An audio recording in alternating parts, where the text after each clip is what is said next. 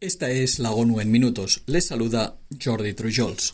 La humanidad camina sobre una capa de hielo muy fina que se derrite rápidamente, advirtió este lunes el secretario general de la ONU durante el lanzamiento del último informe del Grupo Intergubernamental de Expertos sobre el Cambio Climático. Antonio Guterres alertó que las actuales concentraciones de dióxido de carbono en la atmósfera son las más altas en al menos dos millones de años y que está sonando una bomba de relojería climática. Sin embargo, destacó que el informe es una guía para desactivar esa bomba, un manual de supervivencia para la humanidad e igualmente indicó que la meta de limitar el calentamiento global a 1,5 grados centígrados es alcanzable. El estudio indica que actualmente ya disponemos de múltiples opciones viables y eficaces para reducir las emisiones de gases de efecto invernadero, pero que falta ampliar su alcance y aplicación.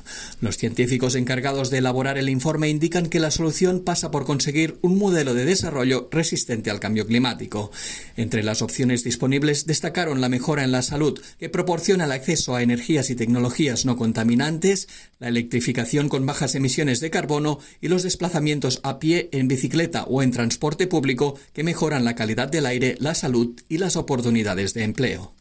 El secretario general adjunto de la ONU para Europa, Asia Central y América advirtió hoy que los misiles balísticos intercontinentales lanzados por la República Popular Democrática de Corea el pasado jueves, el 18 de febrero y en dos ocasiones el año pasado son capaces de alcanzar la mayoría de los puntos de la Tierra. En una sesión del Consejo de Seguridad dedicada a Corea del Norte, Miroslav Yensha indicó que la nación asiática no publicó notificaciones de seguridad aérea o marítima antes de los lanzamientos y que no anunciarlos representa un grave riesgo para la aviación civil internacional y el tráfico marítimo. La República Popular Democrática de Corea ha manifestado claramente su intención de seguir adelante con sus programas de armas nucleares y misiles balísticos, violando las resoluciones pertinentes del Consejo de Seguridad. La situación en la península coreana sigue tomando la dirección equivocada. Las tensiones siguen aumentando sin que se vislumbren salidas, alertó. Entre las medidas apuntadas para reducir las tensiones, Yencha indicó que Corea del Norte debe tomar medidas inmediatas para reanudar el diálogo que conduzca a una paz sostenible y a la desnuclearización completa y verificable de la península coreana, mejorar los canales de comunicación y reducir la retórica de confrontación. En vísperas de la Conferencia de las Naciones Unidas sobre el Agua que tendrá lugar en Nueva York del 22 al 24 de marzo, UNICEF alertó hoy que 190 millones de niños de 10 países africanos se encuentran en situación de alto riesgo debido a los servicios inadecuados de agua, saneamiento e higiene, las enfermedades relacionadas con la precariedad de estos servicios y los riesgos climáticos. Casi una tercera parte de los niños de esas naciones no tienen acceso a servicios básicos de agua en su hogar y dos terceras partes no disponen de servicios de saneamiento básico. Además, una cuarta parte de los menores se ven obligados a defecar al aire libre y tres cuartas partes no disponen de agua ni jabón para lavarse las manos. Este cúmulo de circunstancias provoca que las diez naciones también sufran la carga más pesada de muertes infantiles por enfermedades relacionadas con los servicios inadecuados de agua, saneamiento e higiene, como las enfermedades diarreicas.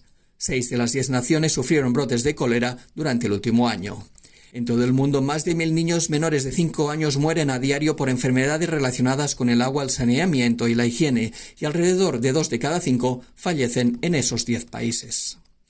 Un nuevo informe publicado por el Ministerio de Salud de Somalia, la Organización Mundial de la Salud y UNICEF sugiere que el agravamiento de la sequía que sufrió la nación africana el año pasado podría haber causado 43.000 muertes más de las reportadas. La mitad de esas muertes se habrían producido entre menores de 5 años. El estudio elaboró por primera vez un modelo de previsión que permitirá adoptar medidas preventivas y evitar muertes relacionadas con la sequía. El pronóstico para los seis primeros meses de este año estima que la crisis podría provocar la muerte de 135 personas al día y anticipa que el total de fallecimientos durante ese periodo se situaría entre los 18.000 y los 34.000. Y hasta aquí las noticias más destacadas de las Naciones Unidas.